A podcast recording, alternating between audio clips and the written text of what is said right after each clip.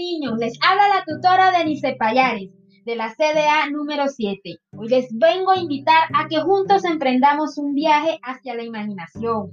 Vamos, recorramos lugares y momentos fantásticos. Hoy les voy a hacer una narración de un cuento que tiene por título El príncipe Chivo. Y empieza así. Hace muchos, muchísimos años, una joven guayú perdió su pañoleta mientras jugaba a orillas del Hawái. Lloró tanto que hasta un chivo que por ahí estaba se conmovió. ¿Qué me das si te voy a buscar tu pañoleta? le preguntó. Todo el maíz que quieras, le dijo la joven guayú.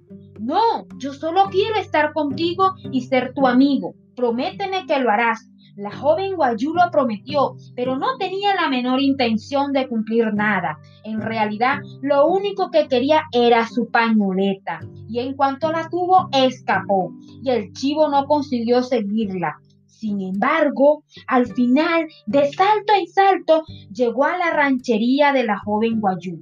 Al verlo, la joven se asustó, corrió a pedir protección a su padre, pero él, al saber lo que había pasado, ordenó a su hija que cumpliera su promesa.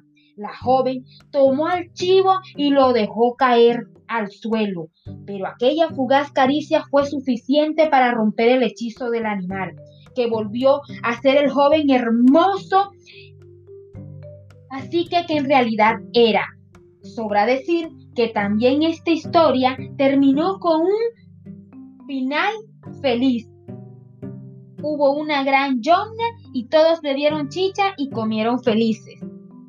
Bueno, mis niños, al son de la lluvia me despido.